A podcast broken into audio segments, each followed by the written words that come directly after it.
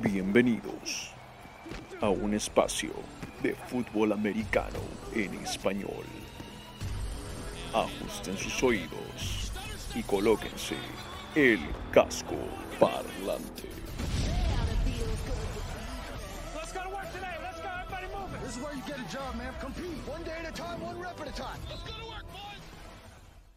Hola, hola, hola, hola, hola, ¿qué tal? ¿Cómo están todos? Y tengan muy, pero muy buenas noches.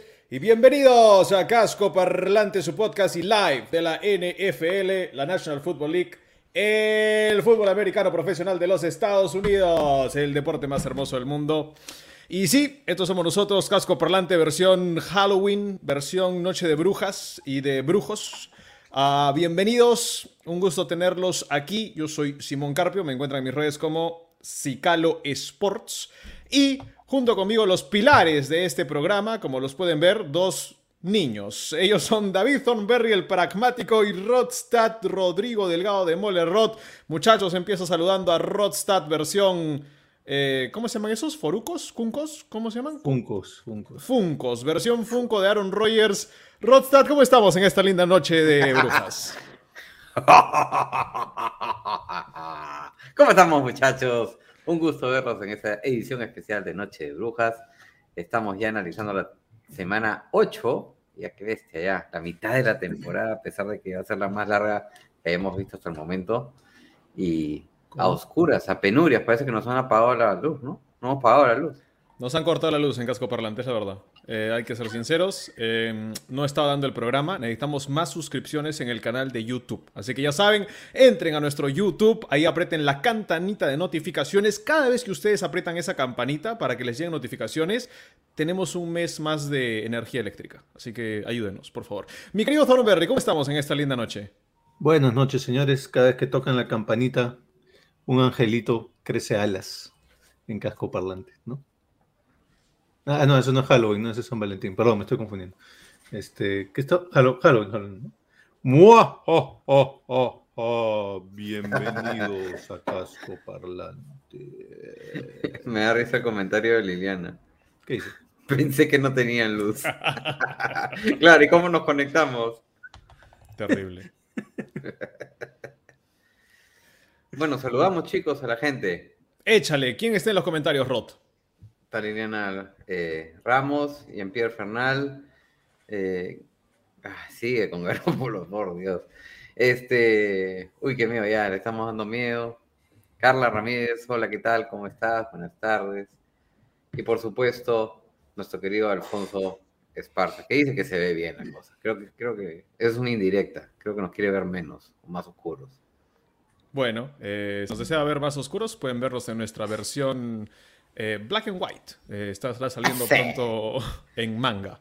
Señoras y señores, vamos a estar hablando de la NFL. A eso nos dedicamos de la National Football League. Porque hay semana 8 de la NFL. Ya empezó el jueves con la sorprendente victoria de los Packers sobre los Cardinals en una hermosa última jugada que fue Cuestión de debate en todo casco parlante y a través de todos los rincones donde se habla de NFL. Hablaremos de eso al final del programa. Ahorita no. Entonces, lo que vamos a tocar ahora, señores, son nuestros picks de la semana 8, tanto del domingo como del lunes. ¿Hay cuántos partidos, chicos? Hay como 11 partidos, 12, yo conté 13. ¿13 partidos? No, Por ¿No ahí, los ¿no? contaron, los tengo que contar yo. 14, 14, me encanta. Siempre trae los números el señor Thornberry en la cabeza, ¿no? Al igual que un atuendo juvenil. Señoras y señores, son 14 partidos el día de hoy y eh, hemos decidido hablar casi de todos ellos. Eh, en realidad, porque... ¿En serio? eh, ¿Y por qué no me bueno, más o menos, más o menos, más o menos, ¿no? Un poquito. En realidad. Eh, vamos a ir uno por uno, empezando con qué partido tenemos primero, mi querido Rot, según la producción. Ahí está, eso me gusta, mira, esa, esa producción me gusta. A ver, Rot, explícanos primero los números para la gente que recién se engancha, que recién ve NFL. ¿Qué significan esos números que aparecen en la pantalla? A ver, cada partido tiene naturalmente un favorito y uno no favorito, ¿no? Evidentemente. Entonces, en las apuestas generalmente existe lo que se llama el spread. ¿Qué es el spread? Es una ventaja o una desventaja que se le da a uno o a otro equipo. En el caso de los Panthers Falcons, se lee que el favorito es los Falcons con menos tres puntos. ¿Qué significa? al resultado final del partido, si le apuestas a los Falcons con el spread, tienes que restarle tres puntos a los Falcons y si le apuestas a los Panthers, le tienes que sumar tres puntos. Si con esa adición o esa sustracción el equipo por el que apuestas gana el partido, ganas la apuesta. Y el OU es básicamente el over o el under del partido. Es decir, si juntas el resultado final de ambos equipos, los sumas, puedes apostar a que ambos acumulan más de 46.5 puntos o menos de 46.5 puntos. Si apostaste al under y suman 45, le diste. Pero si le das al under y suma 47, perdiste. Así es, señores, así vamos a estar mostrándoles también cosas, parte de las apuestas que ustedes pueden ir viendo a lo largo del día de hoy, de mañana, para que les tengan, les den un domingo con harto caramelo, un domingo bien halloweenesco, harto candy. A ver si lo pueden conseguir. Nosotros empezamos entonces con el Panthers Falcons, este partido en Atlanta, Falcons en Atlanta contra los Panthers de Carolina. Empezamos con Rodstad, Rodstad, ¿quién se lleva este partido? A ver, ambos equipos están necesitados de ganarlo por ser un partido adicional y quizás las Panteras un poco más que los Falcons, pero por ser un partido adicional para mí esto es más de vida o muerte. Los Panthers están con un récord de 0 y 14 en partidos en los que permiten 22 o más puntos desde el año pasado. Están 8 y 1 cuando permiten 21 puntos o menos. Empezaron anotando 23 puntos por partido en sus primeros tres partidos y en los últimos cuatro han anotado 19 puntos al menos. Los Falcons, por el otro lado, son un equipo que suelen hacer muchos puntos en ofensiva. Y lo cierto es que la defensa de los Panthers no viene nada bien. El equipo no está bien. Y desde la elección de CMC, todo falla para mí. Atlanta para mí definitivamente les va a anotar 22 puntos o más en este partido y sobre todo en su casa. En promedio en la temporada están anotando 22.5 puntos por partido, justamente por encima de esa valla de 22 y 29 puntos por partido en los últimos tres.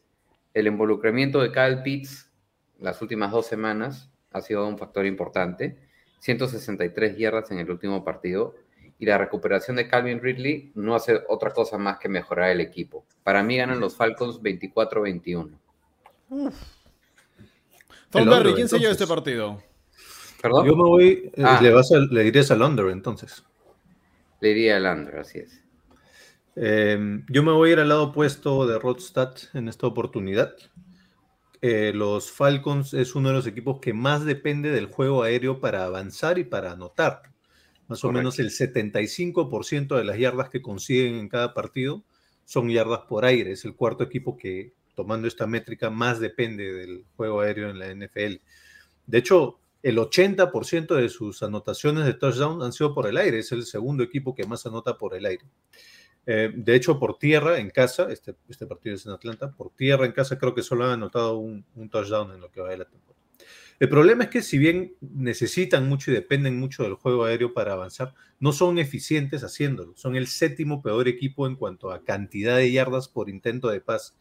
Para mí, ¿eso qué quiere decir? ¿Cómo lo interpreto yo? Que una defensa decente, eh, defensa aérea me refiero, puede pararlos y darles problemas. Y si Carolina tiene algo que todavía hace bien, es defender el pase. Son la segunda defensa que menos yardas permite por aire y es la cuarta mejor defensa en yardas permitidas por intento de pase. Eh, yo creo que los Panthers le van a dar problemas al juego aéreo de los Falcons y van a generar un poquito un cortocircuito en esa ofensiva. Le va a dar problemas a los Falcons y por esa razón creo que ganan los Panthers. Muy bien, me parece bien. Permítame consultar acerca del resultado del partido un momento, por favor. Todavía la calabaza es la que dictamina las predicciones. Hoy día la calabaza va a dictar todas mis predicciones, señores, y empezamos con esta. Lo primero que me ha dicho es tienes que estar de acuerdo con Rodstad. ¿Y por qué? Porque le vamos a ir a los Falcons en casa contra los Panthers. Y yo sé lo que me van a decir, yo elegí a los Panthers para los playoffs, es verdad. Pero en este partido yo creo que la razón por la cual los Falcons van a ganar es por los detalles. Sí, en general los Panthers tienen una mejor defensa, en general parece que en el papel podrían hacer un mejor partido. Pero la razón primordial por la que los Falcons van a ganar es porque tienen pequeñas ventajas en algunos rubros muy específicos. Disciplina, penalidades. Falcons muy por encima de la enorme cantidad de penalidades que reciben los Panthers cada partido. Mejor pateador en partidos cerrados, Yang Wei Ku va a ser clave para que los Falcons puedan llevarse un triunfo apretadito, mientras que los Panthers todavía tienen problemas con su pateador. Localía, los Falcons en casa son una cosa, juegan en domo. Darnold no va a ver fantasmas, pero no va a poder escuchar nada de lo que pasa en Georgia, así que por eso le estoy dando la ventaja a los Falcons. Y finalmente, la batalla de las pérdidas de balón. Más allá de que los Falcons son un equipo que parece malo, no pierde mucho la pelota y Matt Ryan es el principal artífice de esto, un jugador que tiene línea ofensiva mala, armas más o menos y muy jóvenes, y aún así solo ha sido capturado nueve veces en toda la temporada, top 5 de la liga, los hace ver muy bien a sus lineros ofensivos. Matt Ryan está teniendo una temporada calladita, muy pero muy buena. Los Falcons lo ganan 24 a 23, gol de Young Wei para cerrar el partido. Uy, Realmente le hiciste caso a Rod porque no diste una razón, diste como 8. Así que... Es la calabaza. solamente, es la calabaza. Ah, ya, entonces la calabaza sabe sabe. A ver, aquí les dejo una predicción de Molerrota en este partido con un dato. ¿Qué tal? La predicción es la siguiente. Uh. Kyle Pitts, quien considero que hoy está dentro de mis mejores cinco tight de la liga, va a lograr recepcionar para más de mil yardas en su año de novato y se va a convertir en el segundo tight en la historia en lograr esto. Ahora, viene el dato Rostad con pregunta.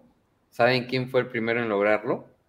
A ver, dámelo a mí, dámelo a mí. Ah, yo voy a decir Kellen Winslow Jr. con los Browns. No, señores. Mike yo voy a... con los... Ah, perdón. es, que, es, que, es que Simón dijo lánzamela a mí, entonces supuse que él, él quería ser el que trataba de responder. Déjame pensar un ratito, ¿ya? Thornberry quedó así, quedó así, Thornberry. Un ratito, un ratito, voy a pensar. Piensa, piensa, no escuchaste nada. Claro, sí, sí. Mike Ditka. Así es, Mike Ditka, los Bears en 1900. Ah, bueno, no. Mike Ditka para los Bears en 1961 fue el único Titan en lograr más de mil yardas en su, en su año de novato. Kyle Pitts va a ser el segundo. Obviamente, Thornberry estaba en el estadio, obviamente lo vio. Ah. Bueno, señores, pasamos al siguiente partido entonces, porque en este partido decidimos no discutir mucho, no hacernos muchos problemas. Eh, Rod, cuéntales un poquito cuánto está la línea para que la gente lo sepa.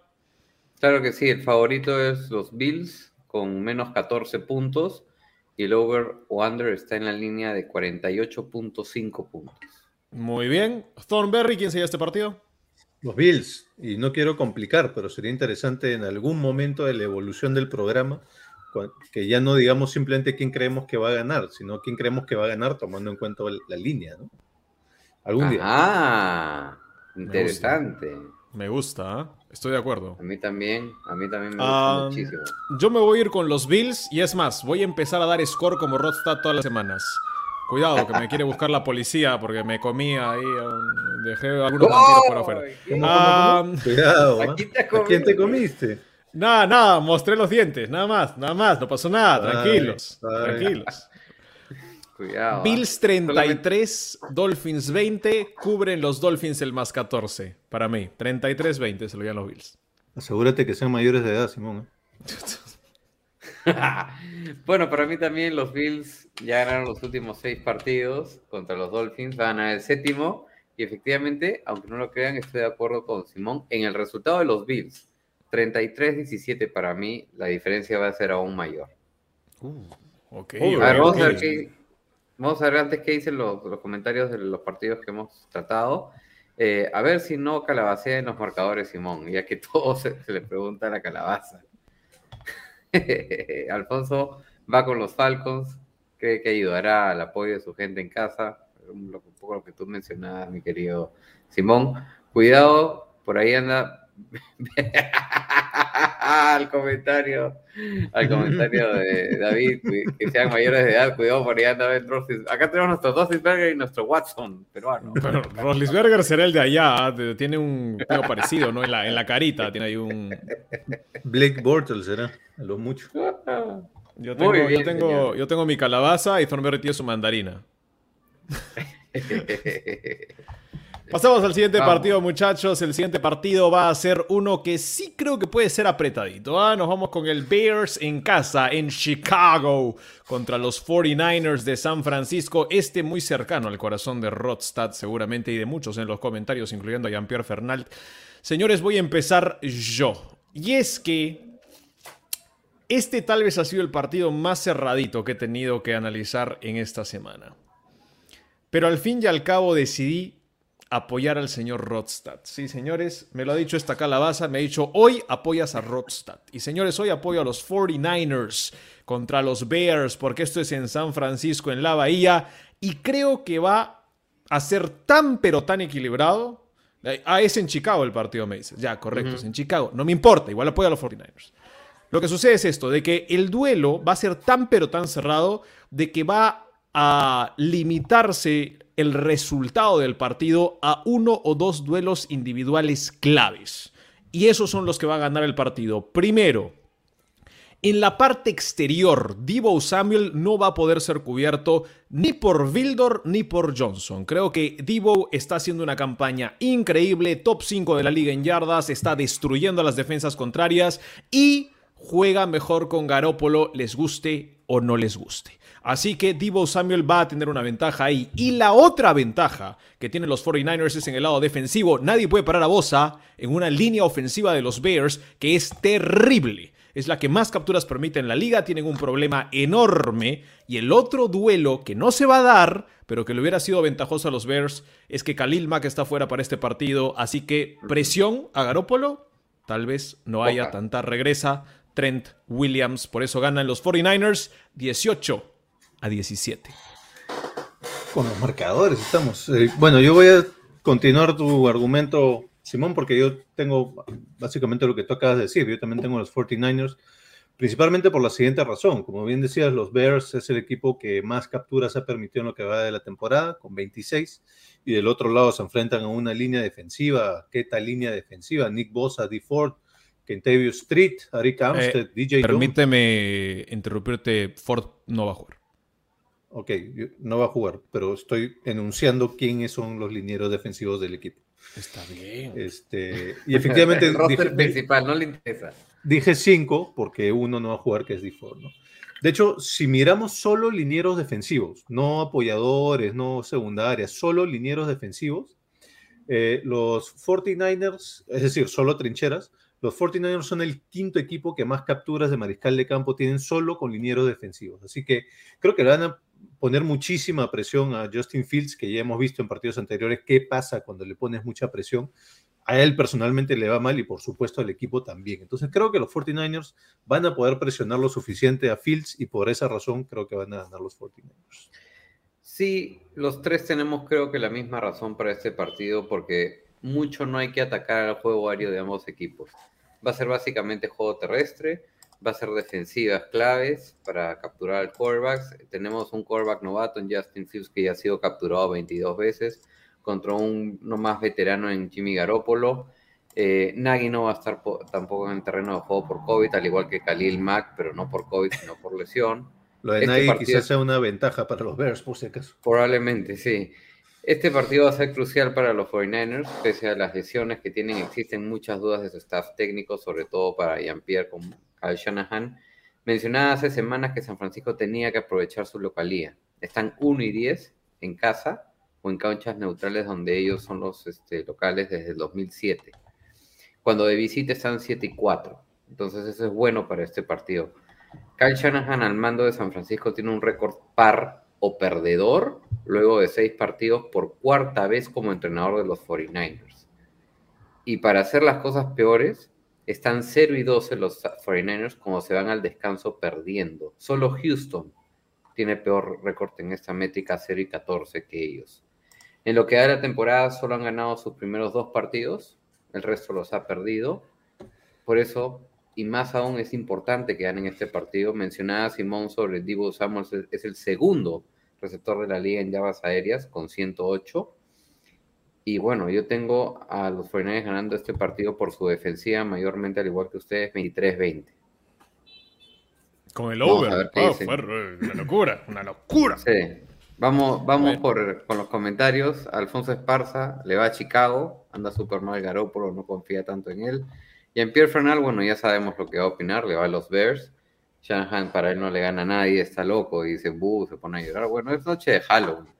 Cualquier pase de Chicago es eh, interferencia de pase, ¿no? uno de los errores en los cuales ha estado recayendo pues San Francisco ha sido en lo, con, con el tema de interferencias de pase, qué bestia, o sea, hasta pases, eh, como que borra un poco lo bien o lo bueno que hace la línea ofensiva del pass rush de los 49ers, que se mata, yo lo vi personalmente contra los Colts y lo vengo siguiendo en los últimos partidos de los 49ers, esa secundaria de San Francisco está mala, mala, mala. Y Liliana Ramos, bueno, coincide con nosotros tres en que los 49ers se lo puede llevar en, de calidad de visita.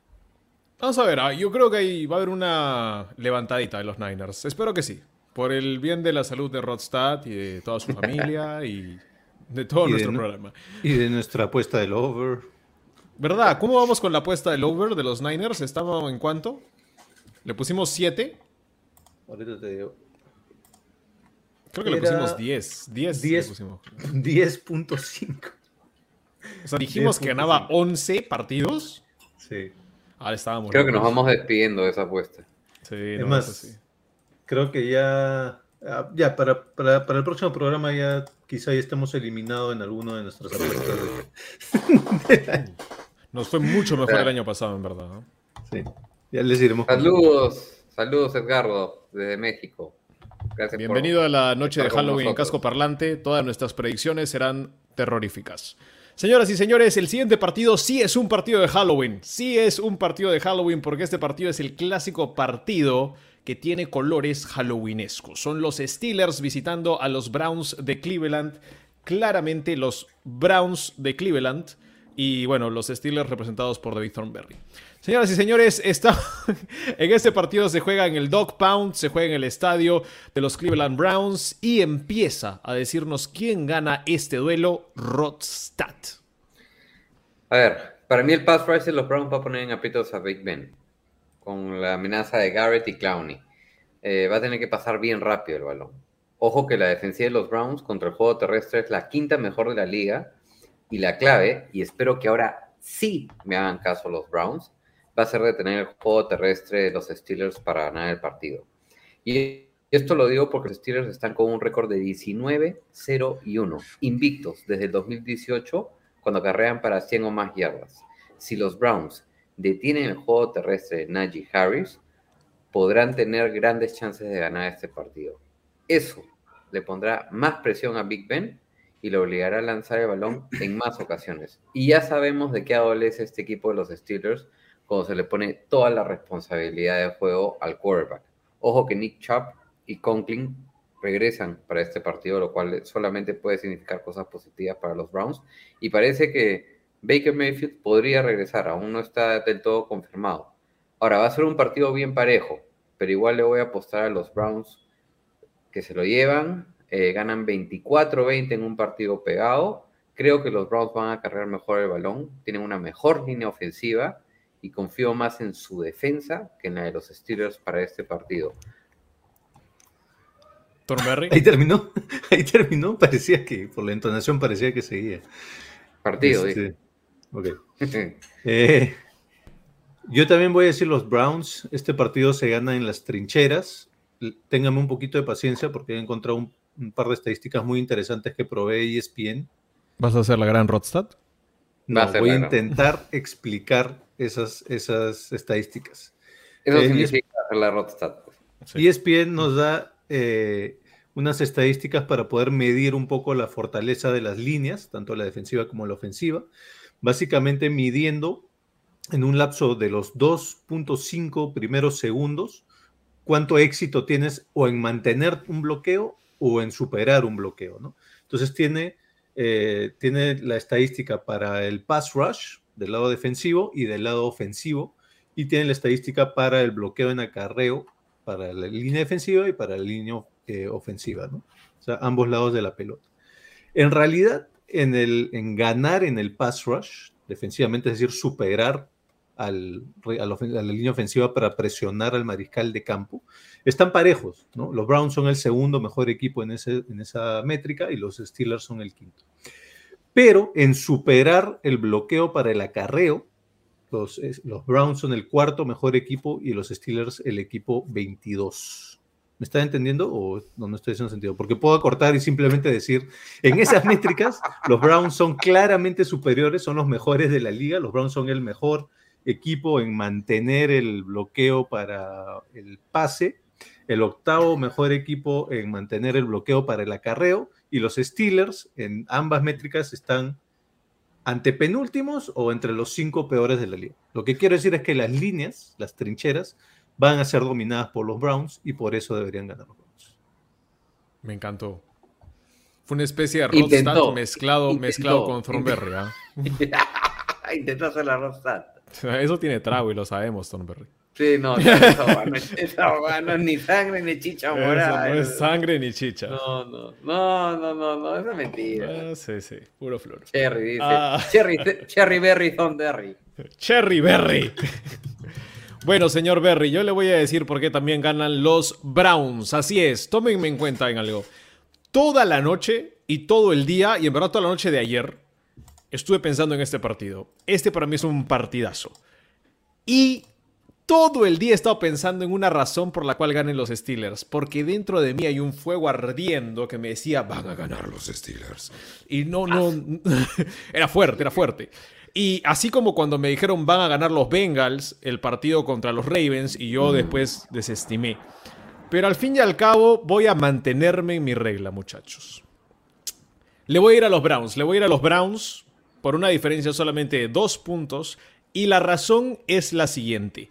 El único pareo disparejo, como ha dado Thornberry, es para mí uno solo.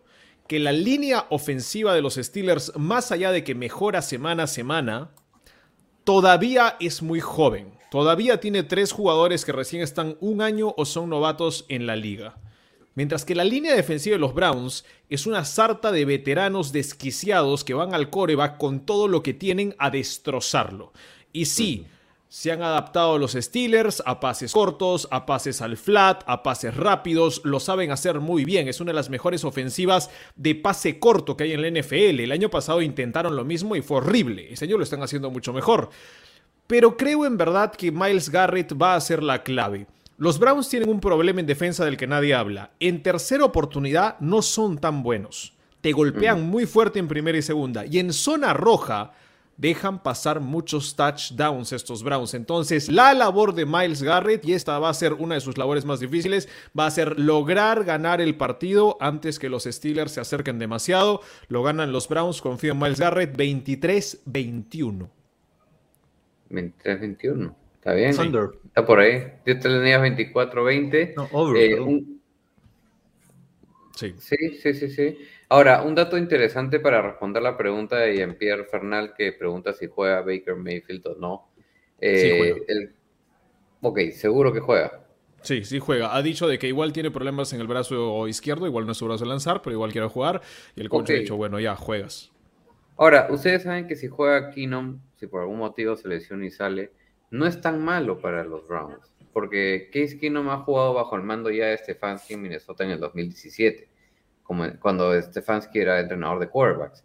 Y ese año Keenum logró un récord de 13 y 11 como titular y logró su marca más alta en pases de touchdown ese año. Así que... lo, hablábamos hace unas semanas entre los tres, ¿no? Probablemente la, brecha entre titular y suplente de Keenum y Mayfield es una de las más pequeñas de la liga, ¿no? Sí. Sí. Y bueno, para Edgar García, ahí le van los Steelers ganan por menos de 6 puntos. Ojo, eh, no me molesta nada Steelers más cualquier cosa en cualquiera de las apuestas. Que efectivamente acá lo tienen pues como con el más 4, ¿no? Exacto. O sea, en ambos, en tanto el resultado, creo que más que en el tuyo, porque en el mío calza, sí estaría una buena apuesta de Steelers más 4. A mí me ¿Qué pasa? Me mucho. Para, para, que la gente sepa, ¿qué pasa? Ah, el over-under es 43. ¿Qué pasa si cae justo en el 43? Te devuelven, el, dinero. Empate. Al igual que en el spread, ¿no? Si los Browns ganan por 4, te devuelven. Te devuelven el dinero. Así es. Bueno, en la mayoría de casas de apuestas tienen que también ver los términos y condiciones de la suya. Algunas se pasan de graciosas, así que tengan, tengan cuidado. Señoras y señores, vamos con el siguiente partido, porque el siguiente partido es un partido del cual muchos aquí no querían hablar, querían desestimarlo, querían tirarlo por la borda, pero vamos a hablar de este partido, señores. ¿Les guste o no? Vamos a ¿Quién hablar no de este quería partido. hablar? ¿Quién? No sé, no sé, no sé, me Tú, parece. habla claro, habla claro, habla claro. No tires, no tires bad juju. No, no, yo tiro buen Juju siempre. Juju Smith Schuster. señores, los Lions y los Eagles se enfrentan en Detroit en un partido que tiene tan solo una línea de menos 3.5 a favor de los Philadelphia Eagles y de visita. El over-under en 48. Parece que podrían haber algunos puntitos en este encuentro. Mi querido Thornberry, usted que sí quería hablar de este partido, ¿quién lo gana, Lions o Eagles? Este va a ser mi pronóstico halloweenesco. Creo. Me da- a mí mismo me, a- me doy miedo, a mí mismo me doy miedo. a mí también me da miedo. Presiento que los Lions deberían ganar algún partido esta temporada. Si va a ser así, calculo yo que debería ser un partido de local, como lo es este. Mirando qué otros partidos de local se le vienen más adelante, se le viene Bears, Vikings, Cardinals, Packers. Yo calcularía que este es el partido que más posibilidades tienen de ganar. Y entonces, por probabilística, voy a decir que ganan los Lions. Ok. Ok. Chon, chon, chon. Voy a consultar a la calabaza al respecto. Que no, que no opine la predicción de Thornberry, ya que te diga su predicción. Señoras y señores, hemos decidido que hoy día estamos apoyadores. Vamos No. a apoyar al señor David Thornberry No. y estamos él- decidiendo, ni él quiere.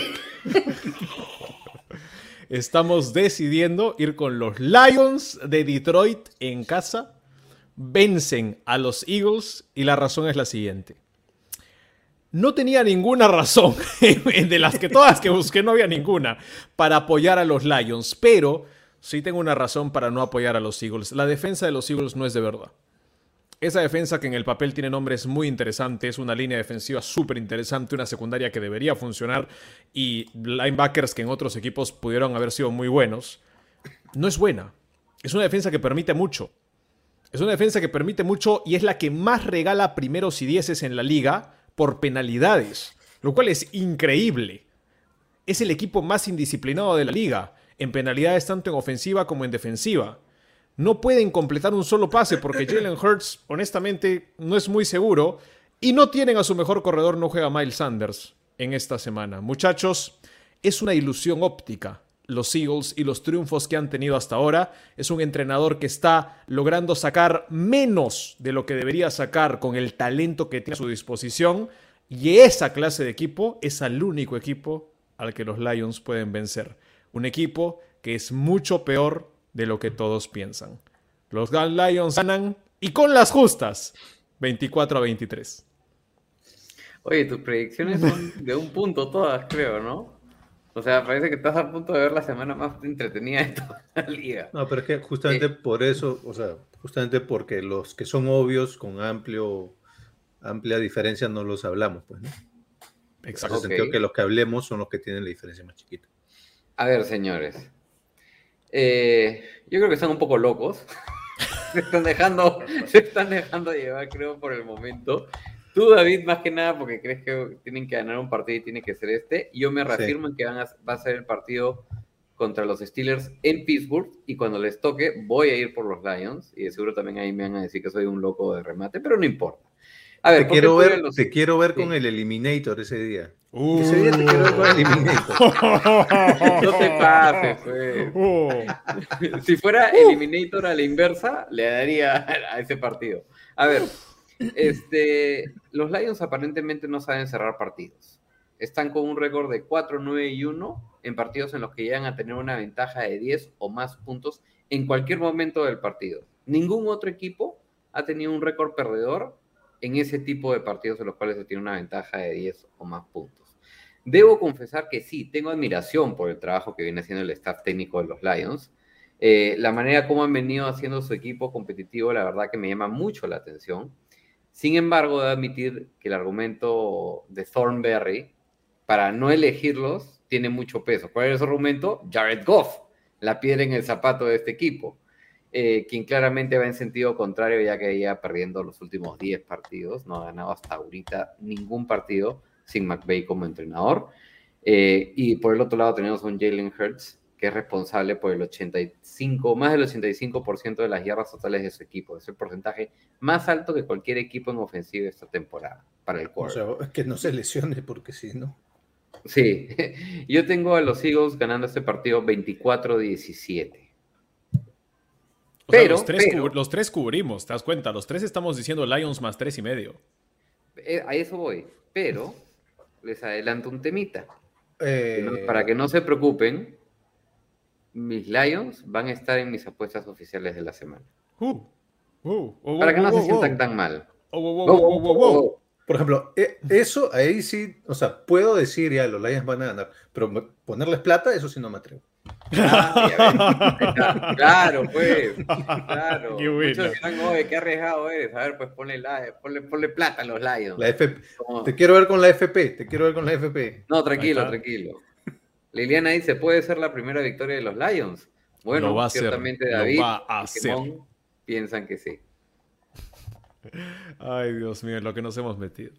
Señores, pasemos al, pasemos al siguiente partido. El siguiente partido es un partido divisional, un partido emocionante, interesante. En verdad, creo que es de los partidos más bonitos que no pensábamos que iban a ser bonitos esta campaña. Los Colts se enfrentan a los Titans en Indianápolis, en casa contra unos Titans que están con un más 2.5 en las apuestas, los dan favoritos a los Colts y un over-under de 51. Parece que puede ser un partido tiroteoquista. ¿Tiroteocista? Ustedes juzguenlo. Señoras y señores, no tengo la menor idea. de tiroteo. La cosa es de que yo voy a elegir primero este partido y yo tengo que ir con el local. Voy a elegir a los Colts de Indianápolis en casa contra los Titans, señores. Y la razón es muy simple. ¿Qué es lo mejor que tienen los Colts de Indianápolis en ofensiva? Pues es muy sencillo, sus corredores, tal vez el mejor tándem de corredores de toda la liga, entre lo que puede hacer Jonathan Taylor, Naheem Hayes, Marlon Mack, y lo que tú quieras. En verdad hacen un excelente trabajo y la mejor que siempre hacen los Colts es atacar el medio del campo. Cuando meten a Pittman en la ranura, cuando juegan con Moali Cox o con Doyle, el centro del campo va a ser la clave para que ganen los Colts. porque pues porque los dos linebackers centrales de los Titans están lesionados. Hace dos semanas se fue Jayon Brown. Esta semana no están con Rashan Evans. Van a jugar dos suplentes en la parte más importante de la defensa de los Titans. ¿Por qué? Porque de por sí ya no tienen secundaria. Ahora no tienen linebackers medios. Lo único que queda es una línea defensiva que se enfrente a una línea ofensiva que ahora está sana. Regresa Braden Smith para los Colts esta semana. Los Colts van a dominar el juego por tierra, los pases cortos, el juego de posesión. Y todos hablan de Derrick Henry, Derrick Henry. Si Derrick Henry no tiene el balón, no gana el partido. Colts 27, Titans 24. Esa es mi predicción, mi querido Rodstad. A ver, el New York Times tiene sus predicciones de playoffs eh, e indicó que si los Titans ganaban este partido, tendrían ya un 97% de probabilidades de campeonar su división. Yo estoy de acuerdo, el New York Times. Qué, buena, qué buena elevada de level. Oh. Bien, ¿eh? me gustó. Yo, hablo de mis datos del Trome y a este habla del New York Times. Para la próxima semana les tengo el Wall Street Journal. Este... bien, ¿eh? Yo estoy de acuerdo con eso. Creo que ganan el partido y con eso ya cierran la división sur de la americana. Wall Street Journal también tiene la parte de amenidades al final, como careta. ¿Cómo, cómo? Wall Street Journal también tiene la parte de amenidades al final como caretas. Guarda, no, no, sea, no sé, esa parte no la veo yo. Este, la fortaleza del equipo de los Titans es ofensiva. Y y ahora creo que van a haber buenos resultados con el play action, teniendo un AJ Brown ya sano. Eh, a pesar de ya no contar con Julio Jones, eh, yo creo que igual pueden, se les va a abrir opciones en el juego aéreo los Colts van a estar muy enfocados en detener a Eric Henry y van a descuidar esas alternativas que puedan haber por el aire. La defensa de los Titans puede tener bajas, mejor, ha mejorado mucho y lo que hicieron a los Chiefs la semana pasada fue una declaración que son un equipo serio y que quieren llegar lejos este año. Los Titans han ganado los últimos tres partidos. Les han ganado a los Bills, y les han ganado a los Chiefs consecutivamente. Y de empezar de promediar 23.8 puntos por partido en los primeros tres, han pasado a anotar 32.7 puntos por partidos en los últimos cuatro. Ya le dije, le ganaron a los Bills, inmediatamente después le ganaron a los Chiefs y ahora le van a ganar a los Colts. Los Titans están con un récord de 16 y 0 cuando anotan 20 o más puntos en una primera mitad desde el 2015. Titans ganan este partido 31-24. Con ese dato que diste al final ahí de las primeras mitades, de repente te interesaría mirar las apuestas de cuánto paga que gane a la mitad y que gane al final del partido, ya que crees tanto en ellos. A ver, tengo, fíjate. tengo a los, así como tenía a los Lions en mis apuestas, tengo a los Titans también en mis apuestas. Muy bien. Ah, me ayuda bastante que hayas empezado a poner el, el más 2.5 porque bueno, el más 2.5 de los Titans quiere decir que los Colts son favoritos en este partido. Cuando los Colts son favoritos de local, específicamente desde que Frank Reich es el entrenador, es decir, desde el 2018, cuando los Colts son favoritos y de local, son el tercer equipo que más partidos gana en esa situación. Y de hecho, en ese, de ese periodo y en esa situación, son el equipo que más puntos de ventaja le saca al, al spread, al, 2.5, normalmente son el equipo que más ventaja le saca al spread. Los Colts, desde el 2018, cuando son favoritos de local, ganan el 80% de sus partidos. 80%. Eso ¿Desde no cuánto? es desde el 2018, desde que Frank Reich es el entrenador.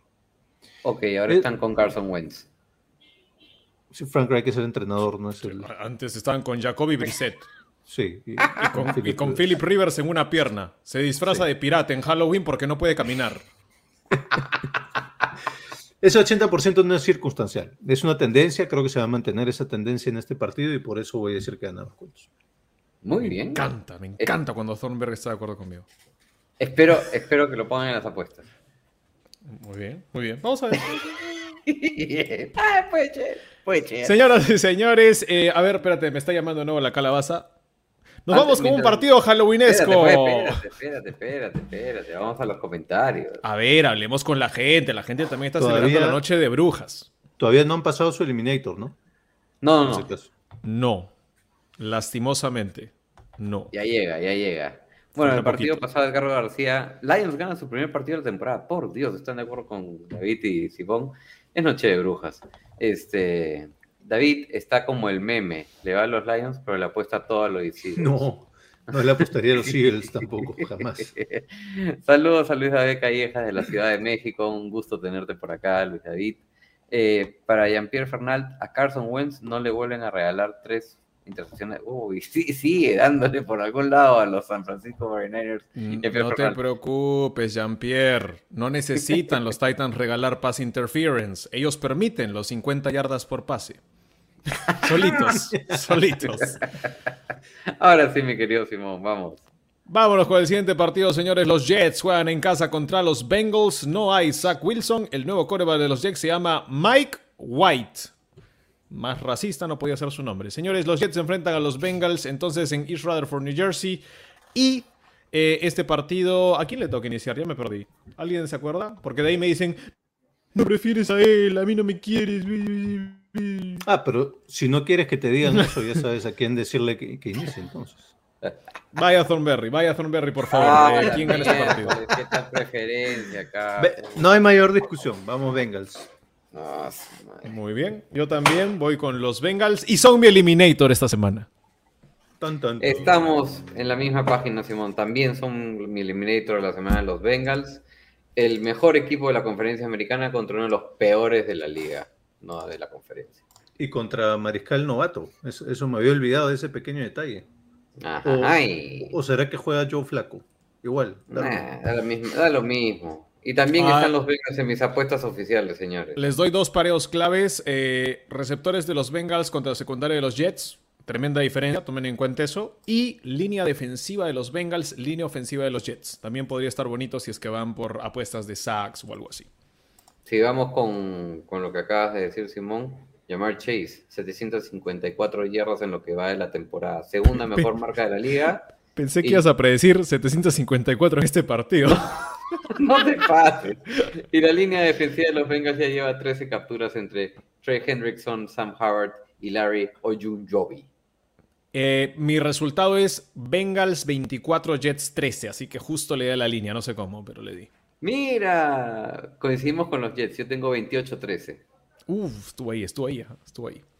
Ah, muy bien, señores, nos vamos entonces al siguiente partido. Otro partido que puede tener una enorme diferencia son los Rams de Los Ángeles contra los Texans en Houston. La línea es menos 16, brutal. La línea, el over-under está en 46.5 puntos. Debido a que elegí a Thornberry, me, me toca ir primero. Me estoy equivocando, no sé, pero bueno, Dave Rothstadt se enojará. Señoras y señores, estamos en un partido que realmente no es discutible. Van a ganar los Rams, van a ganar los Rams de visita ante los Texans. Yo solamente voy a decir Rams 27. Este partido es más cercano de lo que piensan. Texans 16. Así que Ah. el más 16 me gusta mucho para Houston. Rodstad. Yo tengo Rams 24 y Texans 10. Eh, la conexión de Matt Stafford con Cooper Cup es imparable. Y bueno, les van a sacar el ancho desde el inicio y después van a bajar un poco la mano porque los Texans no van a hacer más de 10 puntos. Ah, yo voy a decir Rams. No sé si les van a sacar el ancho desde el inicio. Yo visualizo un partido donde los Texans nos hagan sufrir un poquito, o mejor dicho, los Rams. los Porque son tus hagan sufrir, hagan sufrir a los Rams un poquito. No, ya usé a los Rams. Los Texans hagan sufrir Ah, ya. un poquito a los Rams al inicio ah, y después ganen con calma los Rams. Van a ganar los Rams. ¿Cuál es el eliminator de Thornberry? Tengo miedo. No sé, pero si todavía no llega es porque deben ser los Chiefs. Terrible. Vamos a ver. Señoras y señores, el siguiente partido sí es un partido que me ha dolido tener que analizar, honestamente. Los Patriots se enfrentan a los Chargers en Los Ángeles. La línea está en 4.5 puntos de favoritismo para los Chargers. La línea de puntos está en 49.5 en over-under. Este partido lo empieza analizando Rodstad de Mole Rod Patriots o Chargers. A ver, a la vena, sin, sin dolor, ¿no? ¿En serio? De un golpe así, pa. No, no, ya no sé ni cómo quería empezar el... eh, No me ligó. Este... No, yo quería decir algo, esto de que ya de, de golpe, ¿no? Para que no te duela, para que no sufras, Simón. Yo le voy a los Chargers para este partido, pero no me parece que va a ser tan fácil de ganarlo. Veo un partido similar al de los Cowboys contra los Patriots. Eh, sin embargo, los Chargers vienen descansados, tuvieron una dura derrota hace dos semanas contra los Ravens y deben demostrar de que están hechos para seguir compitiendo, no solamente en su conferencia, sino en su propia división. O sea, necesitan ganar este partido para, para cortar la brecha con los Raiders y no permitir que los Chiefs se les acerquen. Eh, no solo pronostico un partido muy parejo, sino un partido de bajo puntaje. Les cuento que Justin Herbert nunca ha perdido contra el mismo equipo dos veces seguidas en su carrera. El año pasado los Patriots les ganaron va dos temporadas, pues. Bueno, ¿Con ¿Cuántos, bueno, con cuántos bueno. equipos ha Pero- jugado pero- dos partidos? Pero está, pero está 5 y 0 en revan partidos de revancha, con 13 pases de touchdown y 0 intercepciones para ti, mi querido Thornberry. Este, entonces ha tenido 5 revanchas en dos años, no es poca cosa. El año pasado perdieron contra los Patriots 45-0 en la semana 13, y yo creo que no van a perder esta vez. Y por otro lado, la defensa de los Pats solo saben ganar este año a quarterbacks novatos. Las tres victorias han sido a quarterbacks novatos y las cuatro derrotas contra quarterbacks que al menos tengan un año de experiencia. Y permiten al menos 25 puntos por partido en esas derrotas. Así que yo tengo a los Chargers ganando este partido 26-23. Thornberry, Chargers o Patriots. Bueno, como decía Rod, eh, los Pats tienen con qué hacerle daño a los Chargers, ¿no? Porque los Chargers, su principal debilidad es defender el juego por tierra. Y los Pats, esa es su principal fortaleza. Y están diseñados y toda la filosofía de juego es justamente para atacar duro por tierra, ¿no? Entonces sí le puede dar problemas. Sin embargo, estuve mirando los partidos de los Pats, mirando cuándo y cómo es que ganan partidos en esta nueva fase de los Pats, ya sin Tom Brady. Y bueno, este año en particular, como dice Rod, este, ¿qué tiene que pasar para que los Pats ganen? Bueno, tienen que jugar o contra los Jets, que son el peor equipo de su, de su división, o contra los Texans, que son el peor equipo de la conferencia. O sea, tiene que jugar contra el peor de la división y contra el peor de la conferencia. Así y es como y ojo que, Y ojo que dos de esas tres victorias han sido contra los Jets. Eso es lo que acabo de decir, pero bueno, ok.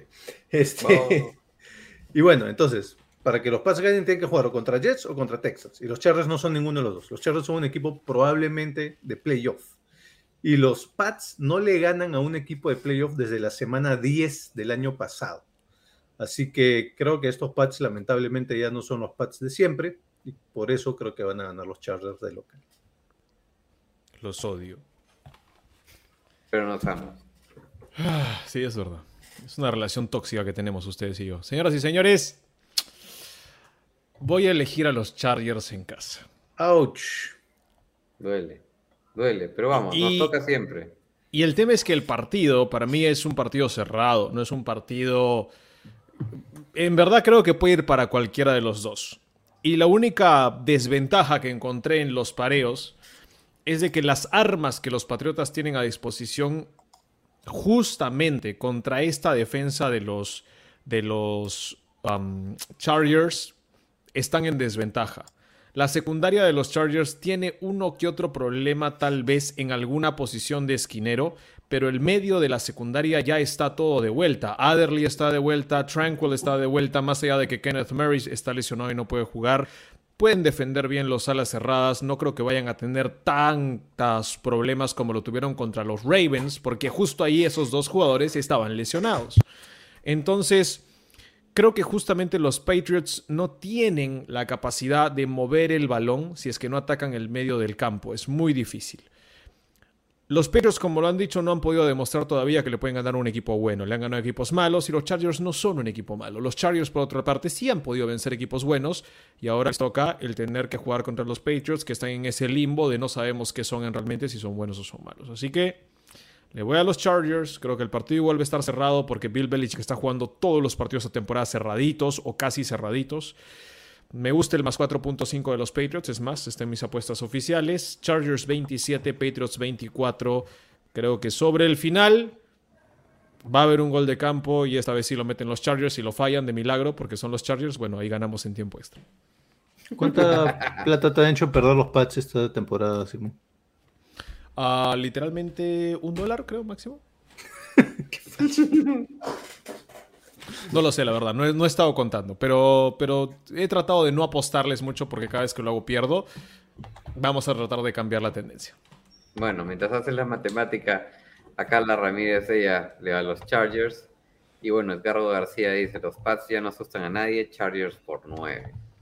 Rodsta tampoco asusta a nadie ya, ya prendió la luz porque no podía ver la pantalla, claramente. Sí, no, ya, ya, ya me está dañando un poco la vista. Y aparte, aparte para que para, para que nos- los que se, nos ven por primera vez no piensen que no tenemos, tenemos bajo presupuesto. No, Para no, esta es mirarte nuestra- mejor. Como pueden entenderlo, nuestra noche halloweenesca. No siempre el señor Thornberry habla a la cámara. Usualmente habla con su pantalla. da miedo, Ah, pero eso es normal, eso es con luz o sin luz. Sí. Da más miedo con la luz prendida, no se preocupen. Señoras y señores, vamos a hablar del siguiente partido y estos son los Seahawks de David Thornberry en casa. En Esos son tus Seattle. eliminators. No, esos, son- Esos- esos- esos dan miedo, esos, esos dos equipos dan miedo. Sí, dan miedo los dos. Y juegan contra los Jaguars de Jacksonville, de Urban Meyer. Señoras y señores, este partido lo empieza. Lo empiezo yo. Sí, yo terminé. No me acuerdo. ¿Es discutible? Lo, lo empieza Oh. Thornberry. Realmente, yo, a mí sí me pareció discutible, pero ustedes no, No, pero sí. igual este, vamos de No, frente. sí, Thor- sí, sí, Yo, yo, yo, discutible. yo puedo- yo hice una razón igual, no sé si quieren. Thornberry, Sí, claro, ¿quién gana? claro. ¿Quién gana Thornberry? ¿Sin razón o con razón? Como ustedes, eh, es su equipo. Con, con tu razón. si quiere echarle tierra, échele tierra. Le voy a echar tierra. Eh, es innegable, seamos sinceros, que los Seahawks son un equipo malo ahorita. Bueno, y los Jaguars ni qué hablar, ¿no? Entonces, esto es, esto es un enfrentamiento entre dos equipos malos. Acá hay que definir cuál es más mal, cuál es peor. Y bueno, ahí hay una serie de métricas para poder definir eso. Yo me he querido fijar en pérdidas de balón. ¿no? Y los Seahawks son el equipo que mejor cuida el balón en la liga. Mientras que los Jaguars, hay una brecha grande porque los Jaguars es el segundo equipo que más pierde el balón. El primero, para que todos sepan, son los Chiefs ahorita, cosa rara. Pero bueno, los Jaguars son el segundo equipo que más veces pierde el balón eh, por partido. Dos pérdidas de balón por partido tienen. ¿no? Entonces, creo que eso sumado con la lo- localidad de los Seahawks debería ser suficiente para que los Ese, ese, ese. Seahawks Guafa. ganen este partido. Feo, pero lo deberían ganar. Dilo, dilo, dilo, Thornberry. Ah, yo también le fui a los Es mi Seahawks. perro, mi perro. Bueno, ¿Qué pasa? su ga- Wow, su wow, gaviota. wow. ¿A qué le has dado? Le has dado de tomar tu, tu No sangre, sé, ¿ves? pero- Esa sangre que estabas tomando se la has entregado y bueno. Ricocán creo que probó y más. Ya, ya me la acabé ya. Sírveme más, por favor. Terrible. Eh, señores, yo también le voy a los Seahawks en este partido y es muy simple. Yo creo que el partido es extremadamente parejo. Si alguno de ustedes se hincha de los Jaguars, no se preocupe, tienen chance de ganar. Existe una posibilidad. Pero el dato que dio Thornberry, yo lo voy a complementar no solamente en cuidar el balón o no cuidar el balón. Los Jaguars en la batalla de pérdidas de balón y robarle el balón a los otros están en menos 10. Los Seahawks está en más 3 en esta temporada. Esa es una diferencia de 13 en 6 partidos. Es decir, cada dos partidos los Seahawks roban dos balones más de los Jaw que los Jaguars pueden mantener consigo. Entonces, eso me parece increíble.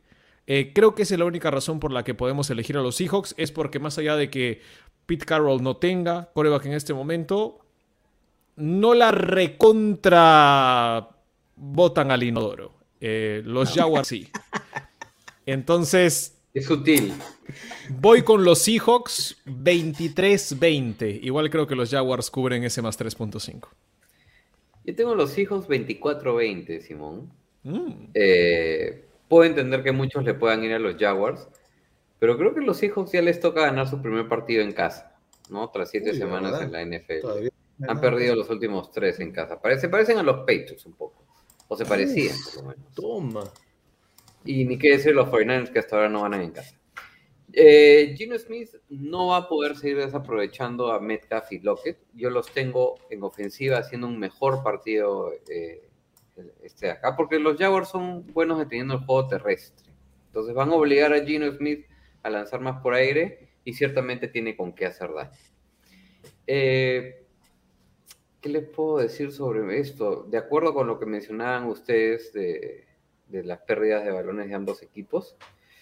Y por supuesto que los Jaguars les van a hacer daño también en ofensiva porque los Seahawks en defensa digamos que no tienen la mejor defensa.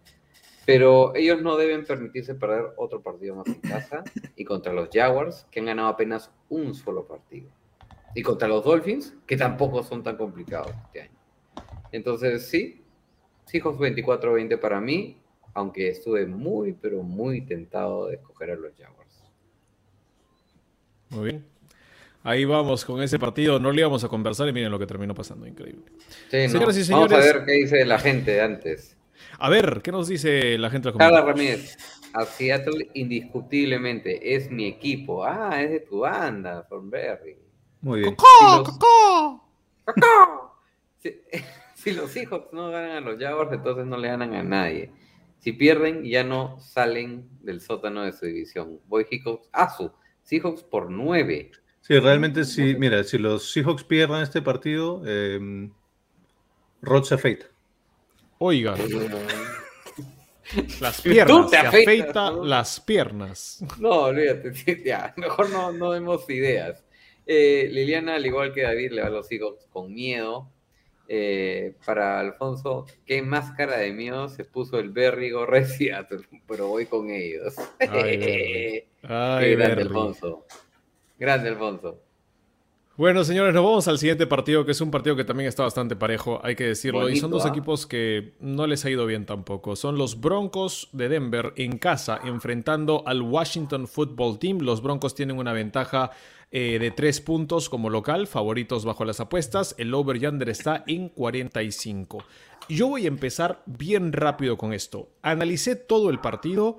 No tenía la menor idea quién iba a ganar. Busqué pareos, busqué ventajas.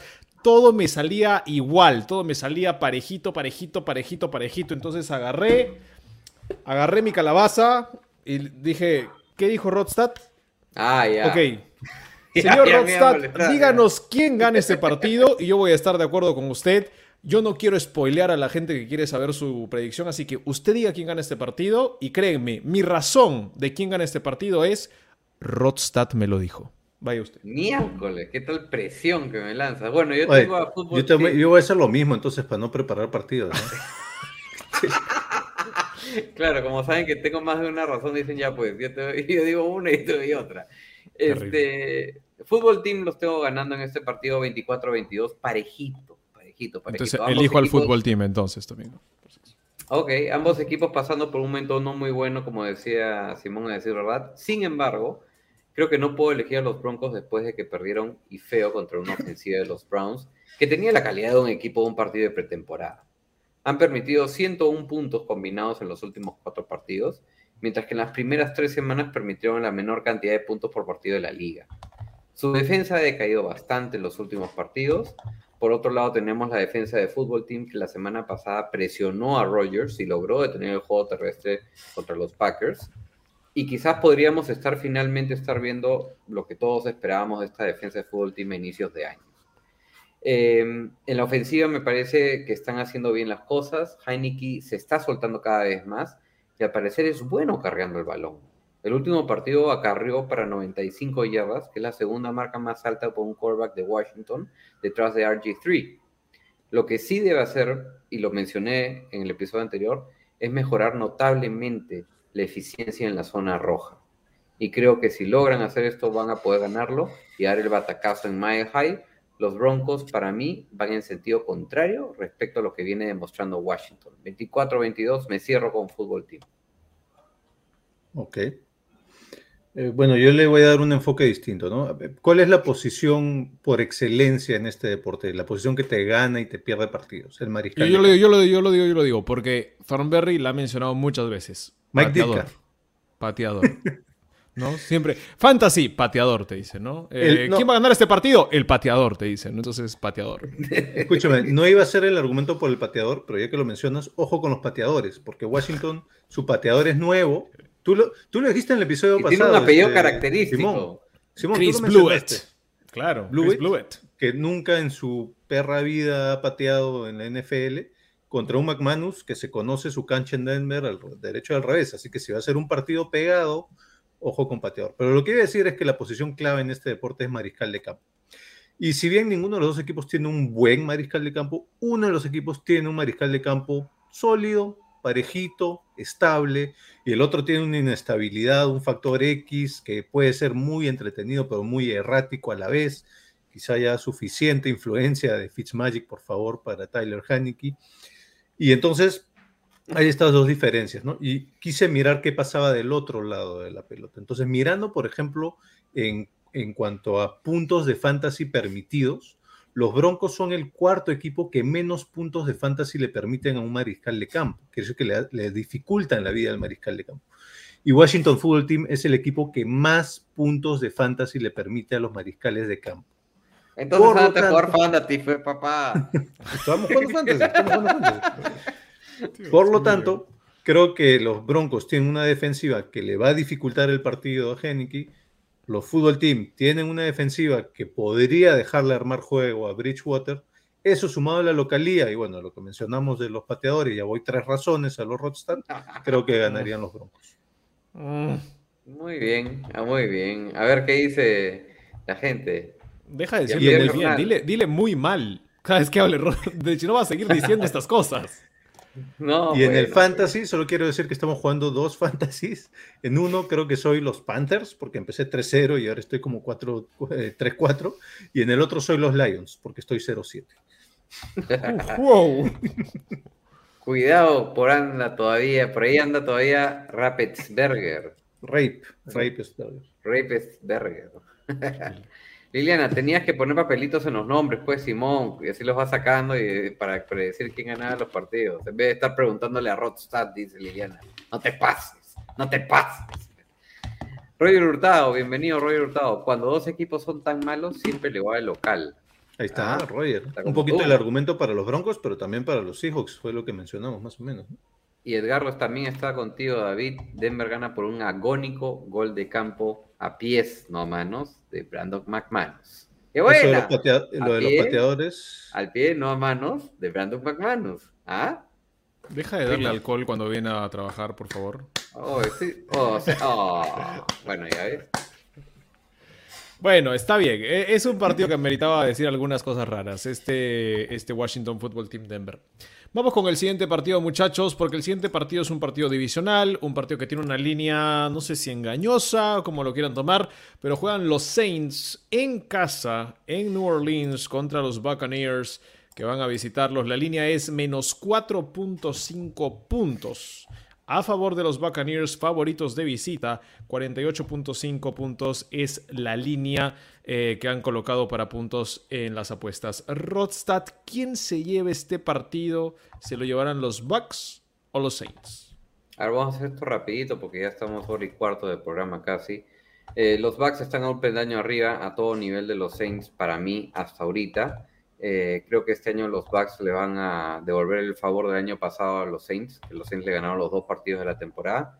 Tom Brady solamente ha perdido tres veces seguidas contra un mismo equipo, una sola vez en su carrera, contra los Broncos del 2005-2019.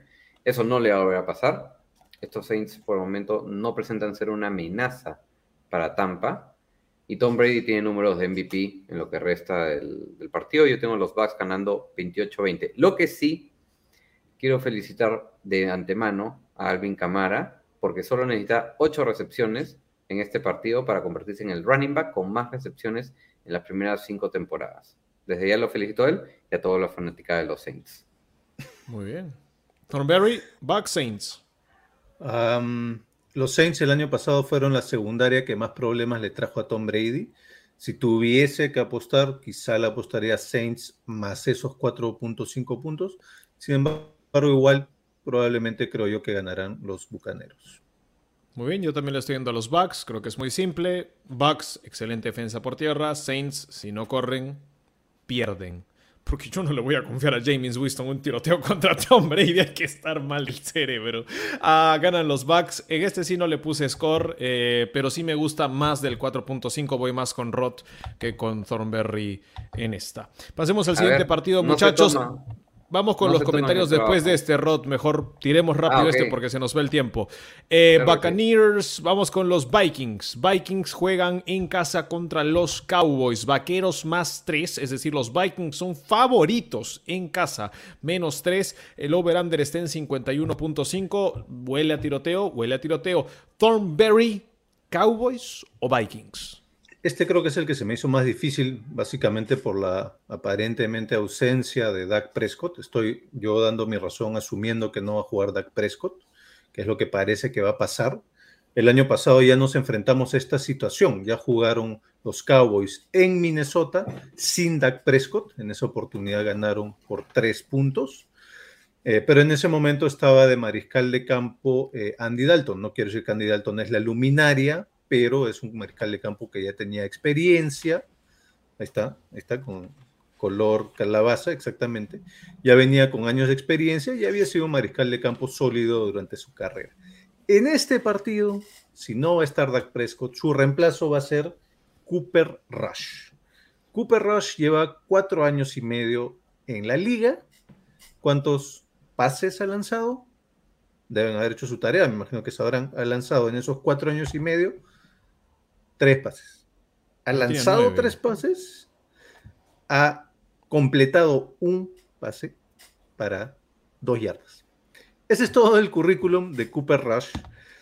Creo que sin Dak Prescott, estos Cowboys no son un equipo tan bueno. De hecho, el año pasado tuvieron un récord perdedor sin Dak Prescott y por ese motivo voy a ir con los Vikings. A ver, acabamos, Um, acabamos de, primero, de perder.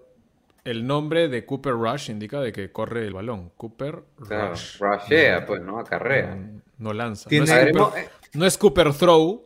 No, no es Cooper Pass. No. Es Cooper Rush. mm, Ya tiene claro. 13 yardas por acarreo en toda su carrera. Bueno, Por son más. acarreo. bueno, Oye, 13 No. por acarreo es un montón. son 13 nuevos. yardas en, tre- en total. Bueno, habrá Bueno. carreado una vez la pelota. A ver, señoras y señores. No perdamos más tiempo. Va a jugar Dak Prescott, no va a jugar Cooper Rush. Es más, David Thornberry, si quieres apostamos. Si juega Rush, yo me afeito la barba. Si juega Dak, tú te ¡Uh! afeitas Así de seguro estoy y hablé con Dak Prescott. No perdamos más tiempo. Los Cowboys para mí son uno de los equipos más balanceados de la liga, no solamente en ofensiva, sino en defensiva, sino también en la selección de jugadas en la ofensiva. Acarrean el balón casi tan bien como lo pasan. Elliot, 86.8 yardas por acarreo por partido, cuarto en la liga, y Dak Prescott ha ganado cuatro de los últimos cinco enfrentamientos contra Kirk Cousins.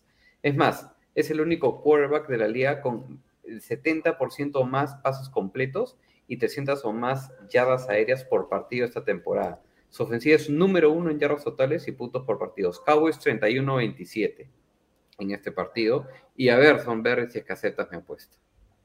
¿Cuál es la apuesta? Si juega Cooper Rush, me afeito yo. Si juega Dak, te afeitas tú. A ver. Bueno, pero es totalmente la- al las, azar, ¿no? las piernas, ¿ah? Y en vivo. No Es no, no es nada de habilidad, de cuántos. No, cuántos no, no, al azar. Es tiro de la manera al aire. ¿Te, animas o no Ya. te animas? Uno de los dos se va a afeitar. Ya. El martes Ojo, vienen ah. afeitados, pero Rodstad no viene el martes, el sábado vienen No, no. afeitados. Ah, Escúchame. aguanta, aguanta, aguanta, aguanta. Entonces, Rod, ¿no vas a estar el martes? Mando mi foto afeitado. No. No, para el sábado estás afeitado, si no, no vale. Ya, no, claro, también, pues, pero escúchame. Ojo, ah, estamos hablando titular, ¿ah? No de que juegue el partido, se lesione y lo cambien, ¿ah? Titular, ¿quién empieza? Ya, muy bien. Ya, whatever. Bien, whatever, vamos a tener un David Thornberry afeitado, señores. Calabacita. Estoy, estoy apostando a que Las Vegas sabe más que tú. Está bien. Señoras y señores, voy a irle a los Cowboys y les voy a decir por qué. A mí no me importa si juega Dak Prescott o no. Cooper Rush puede no lanzar un pase en su vida. No me importa. ¿Saben cuál es el problema de los Vikings? Es el tercer peor equipo en yardas por acarreo defendidas en toda la liga. No paga nadie. Les puedes correr por encima todo el partido si te da la gana. Y la línea ofensiva de los Cowboys sigue estando entre las cinco mejores de la liga y tienen dos de los mejores corredores en la liga. Vas a agarrar al Tony Pollard, vas a agarrar a Ezekiel Elliott y los vas a arrollar durante las siguientes tres horas y media. Así de fácil, me lo dijo la calabaza. Así que puede jugar Cooper Rush, Ben DiNucci, Cuchi Cuchi, Dak Prescott o Dak lo que te dé la gana. Van a ganar los Cowboys y los Vikings van a sufrir como co- sufrieron con los Browns. ¿Por qué? Porque los Browns les corrieron por encima y quedaron 14 a 7. Algo así puede ser este partido. Váyanle al under del 51.5 de una vez. A ver, por- justamente creo que por nuestra apuesta es que no se toma en el trabajo. a ver, Jean-Pierre Fernández en el partido anterior le da a los Bucks. Eh, para también Chris Mirabal, más de 250 yardas de pase para Tom Brady. Da- gracias, Chris, por, por lo del datazo. Creo que se refería al tema este de lo de Alvin Kamara. Este, Eduardo García, para mí el mejor partido de la semana. Los Saints ganan en casa por tres. Wow. Aquí lo importante es saber qué récord va a romper Brady. Ok. Eh, ahí está Carlos Bermejo, llegó un poquito tarde. Lo voy a decir ahora, para que lo sepan todos. 50 luquitas a mi Saints. Se viene el upset. Ah, Vamos a ver si sucede. Buena. Se viene el dolor de cabeza, se viene el headache. Pregúntale a la, a la calabacita sobre el partido de los 49ers, eh, perdón, Vikings Cowboys. ¿Qué pasó con Dak? Nada, tuvo, parece que tiene un tobillo en la pantorrilla. Un tobillo en la pantorrilla. Eso es grave. Eso es muy grave. Es muy grave tener un tobillo en la pantorrilla. Y por eso es que no se No toma en se el toma trabajo. en el trabajo. Ese creo que va a ser la frase. ¿Qué Este, dijo? ¿Qué dijo? Tiene una lesión en la pantorrilla. Todavía no se sabe si es que quieren reservarlo, guardarlo, cuidarlo o arriesgarlo en el partido. Yo sinceramente creo que lo van a poner, van a apoyarse más del juego terrestre y cuando se necesite tendrá que lanzar. Ah, Susan Silva, uy, la barba. Sí, efectivamente. Ya a Simón le quité la barba y vamos a ver si puedo quitársela a David. Este, La, virginidad va a ser, ¿no? La, la virginidad. Alfonso, Simón, se escuda en la pobre calabaza porque sabe que no preparó las predicciones. No es por eso, les explico. Yo preparo, conocen, preparo cada semana y preparo con mucho amor. Y la semana que más preparé fue la semana pasada y fue la que peor me fue. Así que de en adelante a preguntarle a la calabaza. Está bien, está bien. Vamos, Bueno, siguiente. vamos con el siguiente partido. Último partido, señores. Cerramos entonces nuestras predicciones de NFL. Este es. Monday Night Football. Juegan los Giants contra los Chiefs en Arrowhead, en Kansas City. Yo empiezo muy sencillo. Para mí es de esta manera. Si tú eres Patrick Mahomes y te está yendo horrible, te golpean, te tumban la cabeza, no tienes corredor porque son mantequilla, tus receptores sueltan pases hechos y se los entregan a las manos de los contrarios y tu defensa apesta, Tómate un Giants, tómate un Giants y se te van a pasar todos los males. Te va a ir muy bien si te tomas un Giants, Giants, para aquellos que no pueden ganar. Así que Mahomes en casa en algún momento tiene que cambiar la suerte de los Chiefs. Los Giants son la mejor medicina. Ok. Mira, y les voy a decir una cosita. Eh, como que no quedan otras opciones y naturalmente este es el eliminator de David. le Yo quiero decir algo Chiefs, antes de que digas algo. Pero le voy al spread. Dijiste que no volvías a elegir a los Chiefs. Cierto. La Pero- semana pasada no. dijiste, no vuelvo a elegir a los Chiefs. A los Chargers era. Ah, verdad. Tienes que elegir a los Patriots. No. No. Dijiste. No, y lo, y No, lo ¿en otro es que más temprano en la temporada también dijo No, que no, no, no, no. volvía a elegir no, no, a los no, Giants. no, no. No, no, no. Ninguno. Es verdad, es verdad. No, Cha- eh, Chargers No, no, fue. no, no, se han equivocado. Chargers, Chargers. Se han Fue equivocado. Chargers. De los Chargers fue. Sí, fue O sea, tienes que elegir a los Patriots, estás obligado. Por contrato. Voy a elegir, bueno, voy a elegir por contrato. Voy a elegir a los, Pa- a los Patriots con el más 9.5 en ese partido. Ojo. Bueno, mira, ya, él dijo no los elijo en las predicciones. ¿ah? ¿Eh? Está, retrocediendo en su palabra. Les Bueno, dije. como no ¿Qué pasó con el les escúchame. dije? ¿Qué pasó con Escúchame? Terrible, escúchame. terrible. Como no puedo retroceder el tiempo, les agradezco a ustedes por hacerme acordar de esto. Y efectivamente, me, me reafirmo y me comprometo a ya no elegir a los Chargers en ninguna otra predicción que haga. Ahora sí, En lo voy a todo el año. Pero en no todo el tenemos, año. no tenemos Todo que el año. retroceder el tiempo. Simplemente puedes decir ahorita, así me equivoqué, elijo a los No, sí. ya, ya para qué, ya pasamos. Oh, Ahí está, qué- ahí está. Qué fe, No, qué fe que le tenía. Qué fe que le tenía a los Patriots. ah, terrible, me está Deberías ayudando. afeitarte, ¿eh? Deberías Yo traje afeitarte. una calabaza para apoyarlo. Él no me puede dar una Ahí está, predicción. mira. Ahí está. Mira, si es que David es el que se afeita, Si es que vuelves a vuelvo a elegir elegir- a los Chargers, eh, si yo vuelvo a elegir a los Chargers, te sin afeitas. que ustedes me digan, yo me las afeito. piernas. Las piernas Las en piernas- vivo. ¿Cuándo, me, cuándo he mostrado las piernas en el programa? No te pases. Juan. No sé. Algún día habré faltado. No, no te pases. Eh, bueno, volviendo a este partido, eh, efectivamente dije que no volvería a elegir a los Giants, así que acá sí estoy salvado. Gracias, David, por recordarme. No Les lo dije. dije a los Chiefs. Ahí está, ahí está. Este, le voy a los Chiefs, y, pero le voy a ir al spread de más 10 de los Giants, ya que son los, eh, los Chiefs son el eliminator de, de David. Es verdad en los comentarios, Jean-Pierre Fernando recuerda. Dijiste que no elegías a los Chargers hasta que ganaran.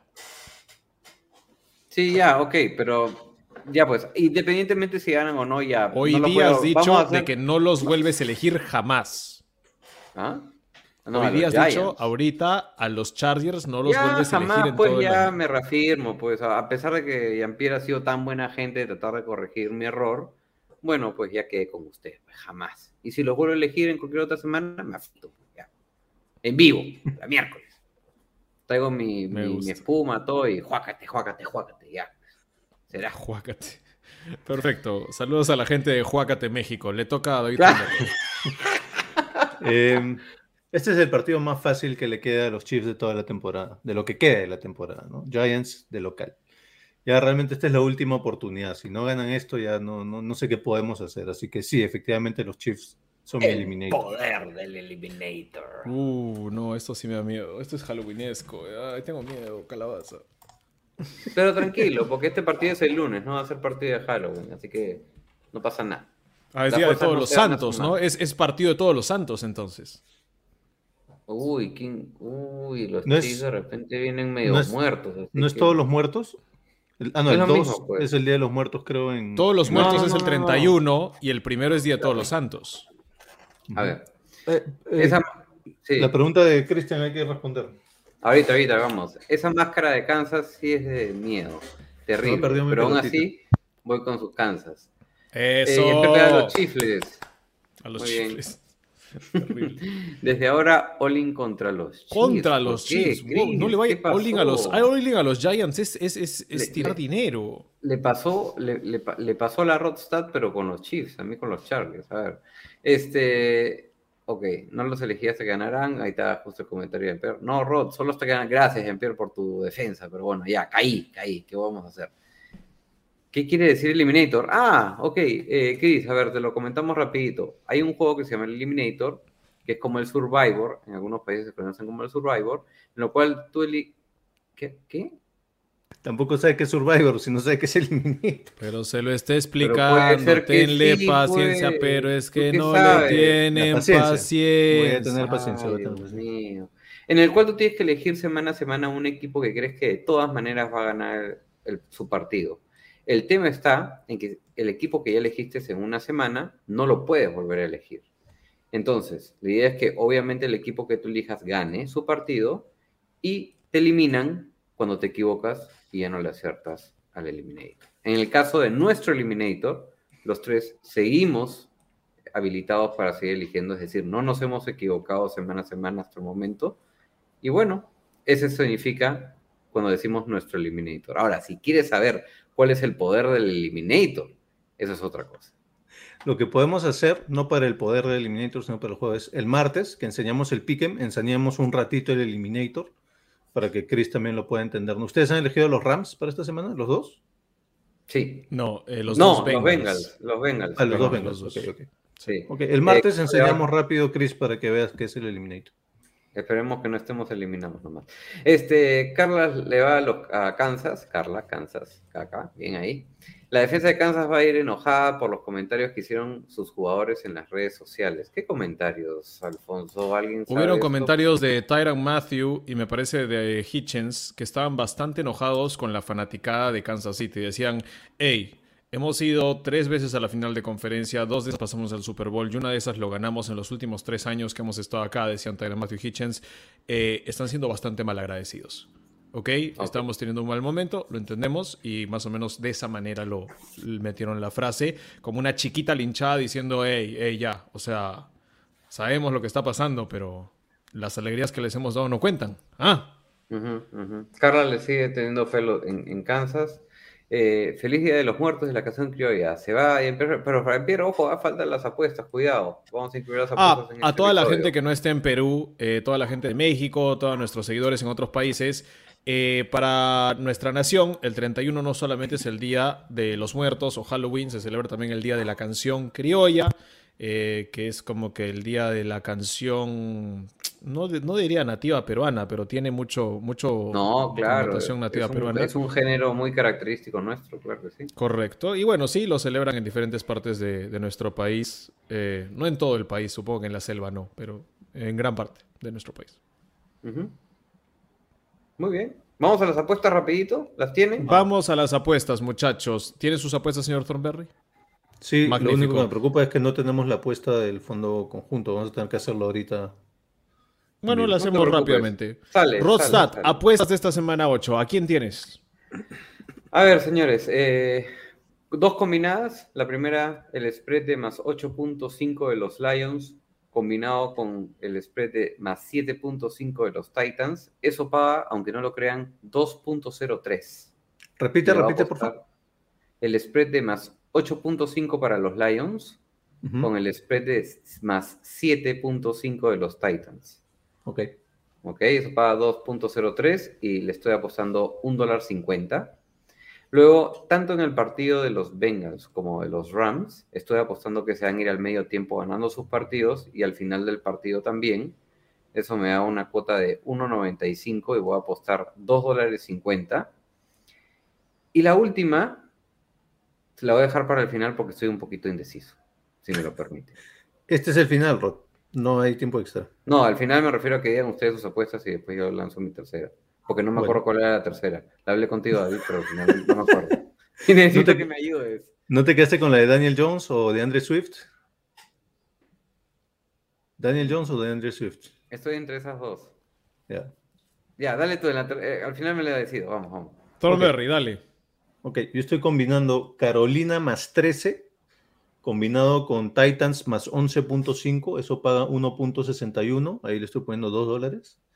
Después, chequeando data, chequeando estadística, estoy, estoy combinando que en el partido entre Dallas y Minnesota, el primer tiempo es el tiempo con mayor puntaje, combinado con que en el Filadelfia, en Detroit, el segundo tiempo es el tiempo con mayor puntaje. Eso paga 3.59, le estoy poniendo un dolarcito. Y la última, lo que les decía de los pateadores, ¿no? Este Blewett, que nunca ha pateado en su vida, contra un McManus, que está en casa, en Denver, y esta ya me ha funcionado antes.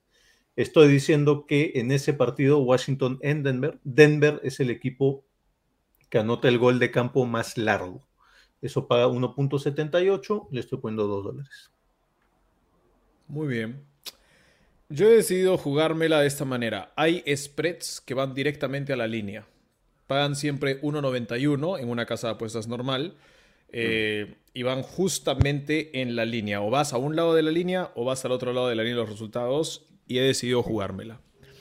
Le estoy poniendo un dólar al Patriots más 4.5 de frente. Paga 1.91 contra los Chargers. He decidido ir a Lions más 3.5 en casa. 2 dólares de frente. Paga 1.91. Y el tercer partido me he tardado. En verdad me he tardado, como no tienen idea que me he tardado en encontrarlo.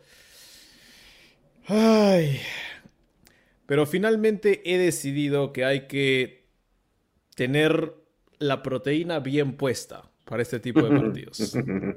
¿Ok? La yema, la yema, la clara, la clara. Es verdad, hay, hay, que tenerla, hay que tenerla en cuenta. Entonces, ay, me la estoy jugando fuertemente.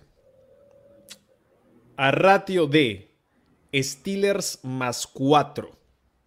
Steelers más 4 en el partido de visita contra los Browns. Esa sí paga 1.95 Dos dólares también parece. Todas simples, todas simples. Todas simples, todas al spread, un lado o el otro, a buscar un buen rédito y a ver si es que el análisis de esta semana, gracias a la calabaza, da aún más réditos. Bueno, mi, mi, tercera apuesta estaba entre dos. La mencionó Son Berry, el touchdown de DeAndre Swift contra los Eagles que paga dos. Y el tema de las yardas terrestres de Daniel Jones contra los Chiefs de más de 21.5 yardas, esa paga 1.85. Y finalmente voy a ir con la de Daniel Jones, 1.85, 21.5 yardas y ahí he puesto mis 50 centavos de dólar restante. Muy bien. Muy bien. Así hemos cerrado las apuestas, muchachos. ¿Qué dice la gente, Rodsat? La conjunta. Ah, la conjunta. No conjunto.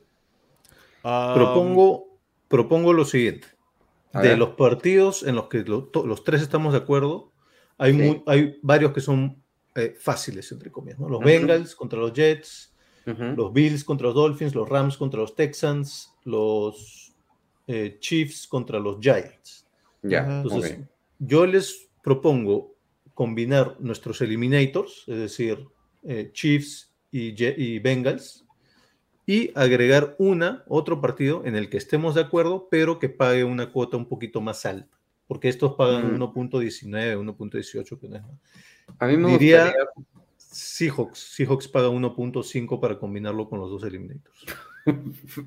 Perdón, pero me estás proteineando. o sea, yo te iba a decir Bengals, Rams y Chiefs. ¿Me entiendes? Como la apuesta eh, conjunta. perfecto. Podemos hacer eso. Paga 1.49, lo cual me, me, parece un poquito bajo, pero yo estaría de ah, acuerdo. Intenté buscar un poquito más. Agrégale Bills. Claro, cuatro. Combinamos cuatro. Sí, dale. Ah, estamos bien confiados. Ok. Eh, Bills, Rams, Bills, Rams, Bengals y Chiefs. Bills, Rams, Bengals y Chiefs. 1.62 la cuota. Bajo, ¿ah? métele, métele, métele, está bien. es un 62% de rédito, es bastante bueno. Simón confía en sus Steelers para el Gabo. Confía en el más 4, pero igual pierden por una.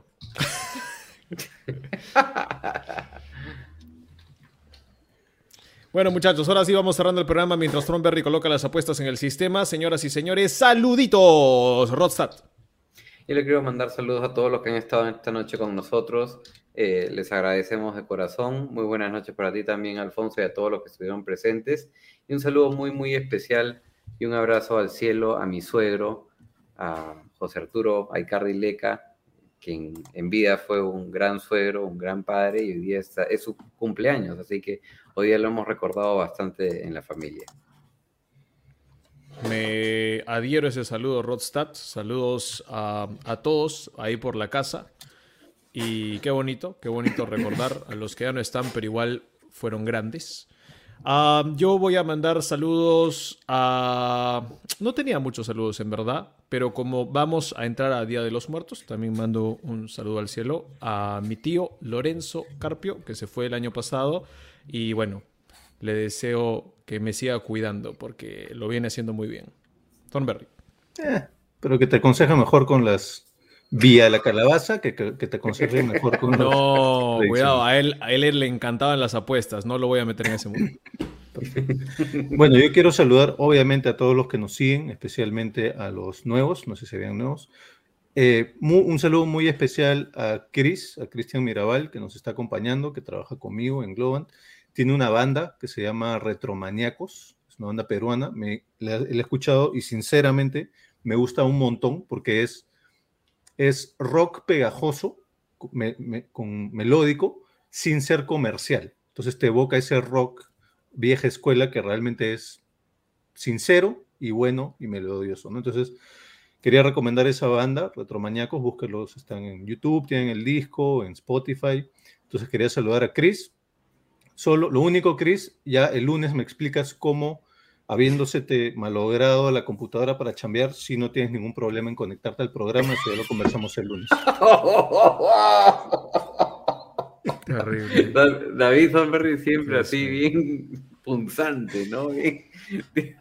Este, ok, muy buenas noches chicos, buenas noches Carla, saludos también de Roger Hurtado y por supuesto también Carla, un beso, también un saludo a tus papás en el cielo y a muchos de los papás y a todos los familiares que se encuentran en el cielo por motivos de COVID o cualquier otro que sea natural.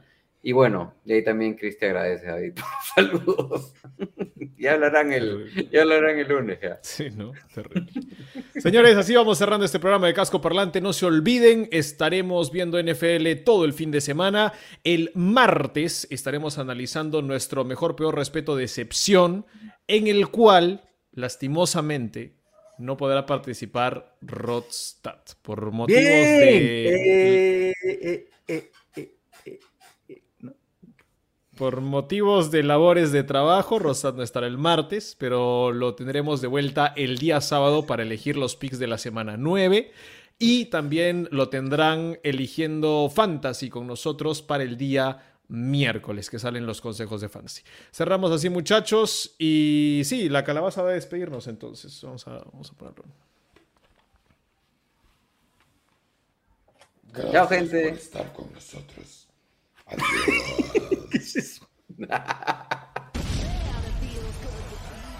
Let's go to work today. Let's go. Everybody moving. This is where you get a job, man. Compete. One day at a time, one rep at a time. Let's go to work, boys.